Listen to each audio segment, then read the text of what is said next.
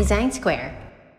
皆さんおはようございます。おはようございます。おはようございます。おはようございます。はい。えっと、今日も ADC の問いコーナーを、えっと、始めていきたいと思います。えっと、今日はちょっと時間限られているので、全員ではなく喋れる人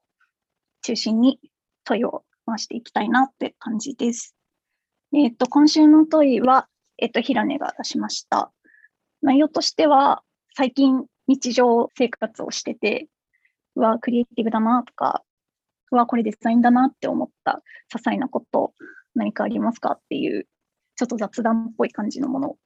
持ってきました。で、私、持ってきたので、一応私から始めようかな。2個あるんですけど、1個はめちゃくちゃ些細なやつなんですけど、えっと、あの、友達が、中学校の頃の友達が結婚して、あの、結婚報告が LINE で送られてきたんですけど、なんかその報告が、うんと、なんか、よくあの芸能人の方とかが、なんか、この度、私は何々さんと結婚することになりました、みたいな、公式発表みたいな感じで、なんかリリース出すと思うんですけど、なんかちゃんとそういう画像を作って送ってきて、えー、で、もうあの半分ちょけてるんですけど、本人は。なんかすごいちゃんと画像まで作って、なんか送ってきてすごいなと思って、なんかこういうなんか些細な面白いことできる、なんか息をするようにできるっていうのがなんかめっちゃいいなって個人的に 思って、なんかそれはまあ一個些細なやつとしてあげさせていただいたんですけど、もう一個は、えーっと、なんか最近、最近っていうか、そう、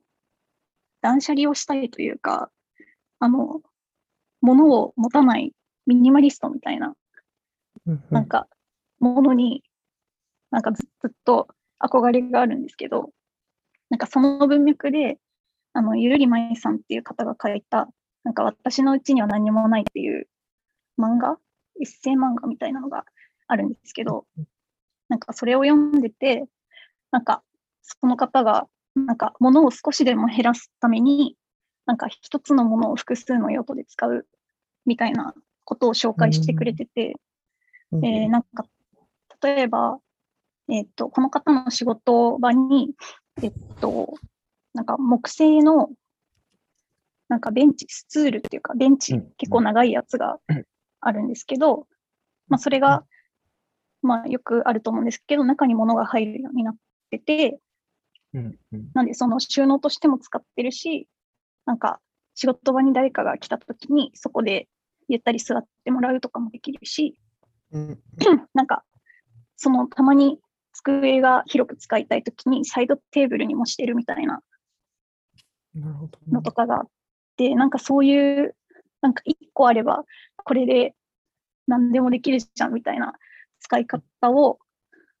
何でしょう、発明していくっていうのがすごい、なんかめっちゃデザインしてるなって思って、なんか、なんか生きる上で必要に駆られてデザインしてる、なんだろう、っていう事例だなって思って、めっちゃ真似したいなって思ったんで、あげました。って感じです。はい。えーっと、じゃあ時間もないので、次の人に回していきます。えーっと、貼ってくれてるから書きいこうかな。ほい。えっ、と、まあ、2個あって、あの、まあ、今ちょっとチームでやってることで、まあ、動画を作ってくれてるクリエイティブチームがいるんですけど、あの、クリクリエイティブチームがこう動画のプロトタイプを共有するときに、まあ、資料にあのプロトタイプのこうラフスケッチというか、まあ、あのいろんな動画を切り貼りした画像と、まあ、説明を資料に載せてくれて、まあ、実際の動画見せてくれたんですけどあのそのその資料の作り方っていうか、がうん。結構おも 些細なことではあったんですけど、へえって思ってあの紙質が普通と違う紙だったんですよ。あのよく僕らがあの印刷で使ってるようなあのうん。コート紙みたいな感じじゃなくて、あのうん。ちょっとあの厚みのある質感のある紙で提案書をわざわざ作ってきて、えー、まあなんかそうなるとあの紙持った瞬間におってなってちょっと話聞こうってなるなるんですよ。いやなんか、へー。なんかそのいやなんかそういうのちょっとずるいなってちょっと思っちゃったっていう話なんですけどなんか人の話を聞く気にさせるっていうのはプレゼンをする前から始まってて、まあ、それが、うんあの紙っていうのは、まあ、ちょっと面白いなって思ったっていうえー、話なんか上上質な感じの紙だったってこと？今持って持ってるんでじゃなくておオフィスに置いときます僕のテーブルの上にお、あざっす。ぜひ。今8階いるんで、ちょっと後で9階登って。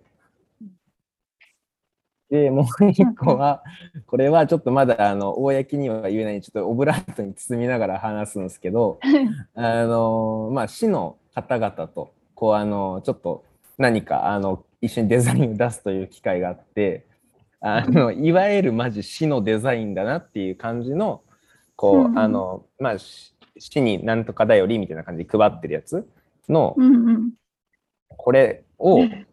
あのまあ、ちょっと修正しようと思うものの修正できるレギュレーションがかなりあのかなり狭,、ま、狭くて、まあ、ここしかやっちゃダメですみたいな感じだったんで、おあのその、まあ、なんか文字変えちゃダメフォントの大きさちゃダメ変えていいのは、まあ、レイアウトも常識の範囲内でお願いしますって言われてでまあなんかあまり変えずにとりあえず情報量を減らそうと思ってまああのちょっと。落としたんですけど、これ見たときに、あの、なんていうんですかね、この、昔、僕らが小学校の頃のこういう街の回覧板とか、街のこういうチラシっぽいデザイン、なんかすごい、あの、ある種の懐かしさを感じて、だめちゃくちゃかっこよくて綺麗なこのプリント。トとか。あそうそうそうそうそう、このフォントの選選び方とか、タイトルにドロップシャドウを置いちゃうとか、この上上のやつ、上のスクそう上のやつがタイトルにドロップシャドウを置いちゃうとか、この右下の枠線とか、なんかいろんな枠の種類あるみたいなやつとかって、こう僕が小学校とか中学校の時代によく見た街のあれだなって思って、なんかそういうのってちょっとある種の懐かしさを感じてしまって、なんか、なんかかっこいいっていうのも一個デザインではあるものの、まあ、わかんないですけど10年後20年後こういうのあったよねって記憶に残るのって意外とこういう癖の強いやつだったりするのかもなって思ったっていう、まあなんか何が言い悪いっていうよりはなんかそうそういう観点もありそうだなってちょっと思っちゃったっていう話。感じる。そううんうんこのやぼったい感じっていう、はい。そっか結構レギュレーション決まってるのに、ちゃんと。まあ、決まってるっていうか多分いられが入ってないんじゃないですかね、そもそも。いやー、わかんないです。もう、何で作ってんのかマジで。もらった PDF も展開したら画像でしたからね、1枚絵の。おーおーってなって。へえなるほどな。ありがとうございます。次の方、指名お願いしていいですか？次は誰だろう？書いてない人いか、みんな書いてる？あかねが書いてくれてあ、あかねじゃあ、お願いします。はい。もう2週間ぐらい前から、ジブリの作画技術を解説してる動画にちょっとハマりつつ、へトトロのー。トトロのやつとかを最近見たんですけど、なんか作画枚数5万枚っていうのも結構驚いたんですけど、うん。しかもなんかその当時ってトトロの時って本当に手書きでやってるから、うん。5万枚って本当大変そうだなって思ったんですけど、なんか作品ごとにその絵の具を毎回何十種類も混ぜて色を作ったりしてるとか、なんかその当時は、カーボン紙、なんかいつもなんかカーボン紙使ってなんか作ってるみたいだったんですけど、その,、うん。その当時その作りたいなんなんだろう使いたいカーボン紙が世の中には出てなかったからもうカーボン紙を作ってその作品を作ったりしたみたいなのを解説したりとかしててなんかすごいななんか理想を追い求める努力がすごいかっこいいなって思いましたっていう話ですね。うん。絵の具、すごいな。なんか違う、次の絵で違うとかになっちゃったら、わりかし気になってるもんすごいですやっぱ。いや職人ですね。なるほど。その動画を見てみたい。で、次の方、指名お願いしていいですか？じゃあ、キノピーさんお願いします。はい。採用見込みをしてもらうと、さっき入れました。お、あうんりがとうございます。と、おめっちゃ貼ってあるみました。画像が。やべえと思って、あの、自分のスクショ、スクショバーっと見て、あ、これ言えるかなと思って、2つ出しました。1つがシングルモルトの歩き方っていう、えサントリーのブランド、ブランドというか、えっと、キャンペーンサイトです。えーまあちょっと僕がターゲット層っていうのもあるんで、割と刺さったっていうのもあるんですけれど、ちゃんとターゲット層に刺さる内容だったなっていうのと、えっと、このサイト、キャンペーン自体は、えっと、多分、えーサントリーが持ってる、えーシングルモルトっていうウイスキーの、あの、単一蒸留所からできてるウイスキーの、えっとコレクションを並べてるサイトなんですけれど、うん。えーまあ、もともと、それ自体はサントリーはもともと持ってたものなので、あの変わらないんですけれど、えっ、と、それぞれに動画があって、えっ、と、各蒸留所のストーリーみたいなのを、誰だっけな、うんいやちょっとサイト見てもらうとあれなんですけれど、えっ、と、俳優のなんとかりょうさん。眉毛が太い人。なんとか量。なんとかりょうさんっていう。やばい、下の名前、量の有名人結構いるから。どこだあ、なんか動画がある。あ、あ途中にあるね、動画があって、そこ、眉毛量って知らあそこその、そこそこそこ、あ、加藤亮さん。加藤量。うーん。加藤亮亮さんが、えっと、バーテンダーの人と語りながらっていう感じなんですけれど、まあ、それがすげえ面白くて、まあ、単純にストーリー語ってるだけなんですけれど、まあ、なんかウイスキーのその、いわゆるそのストーリーがあるって話と、それをこうビジュアル化して語っていくっていうのが、まあかなりマッチしてるなと思って、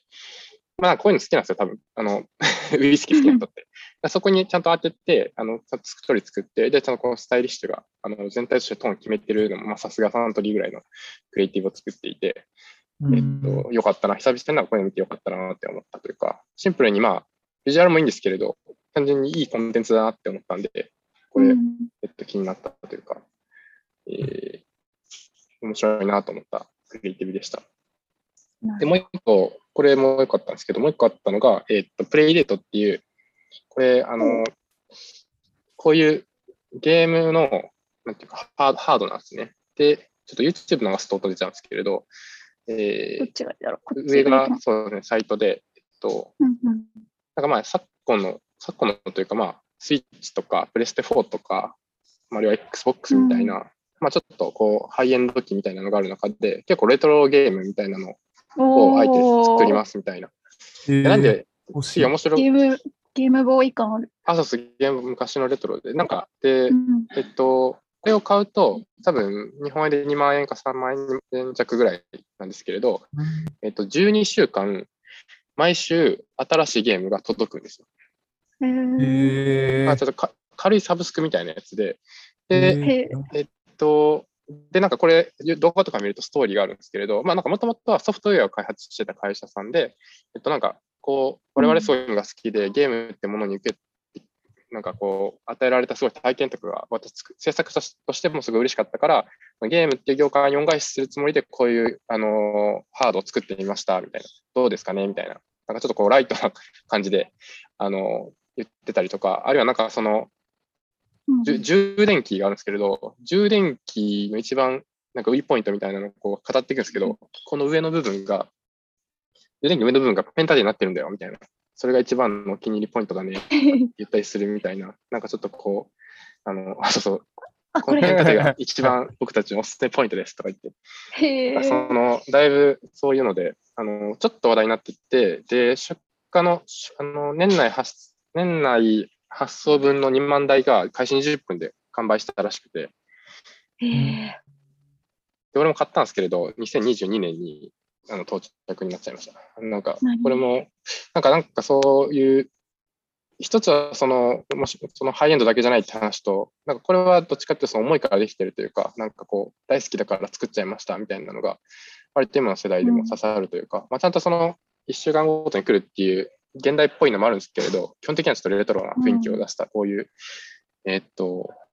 こういうものが、なんかやっぱ心に刺さるというか、僕もちょっと面白いなと思って買っちゃったんですけど、なんかそういうのがん最近あったクリエイティブでしたなるほ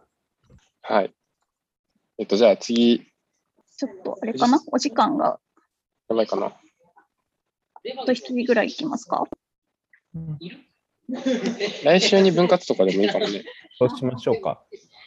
うん。ちょっと喋りすぎちじゃ。あ、いえいえ、すごい面白かったです。じゃあ今日は、えーっと、ここまでにさせてもらって、また続きを、後ほど、えーっと、今日話してない方、書いておいていただいて、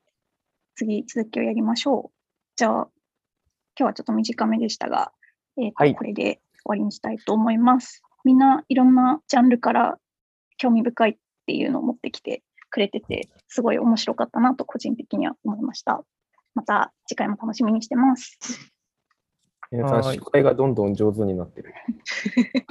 そんなことはないです。必死です。はい。じゃあ、えっ、と、また、えー次もよろしくお願いします。今日はこの辺で失礼します。さようなら。さよな。らさよなら。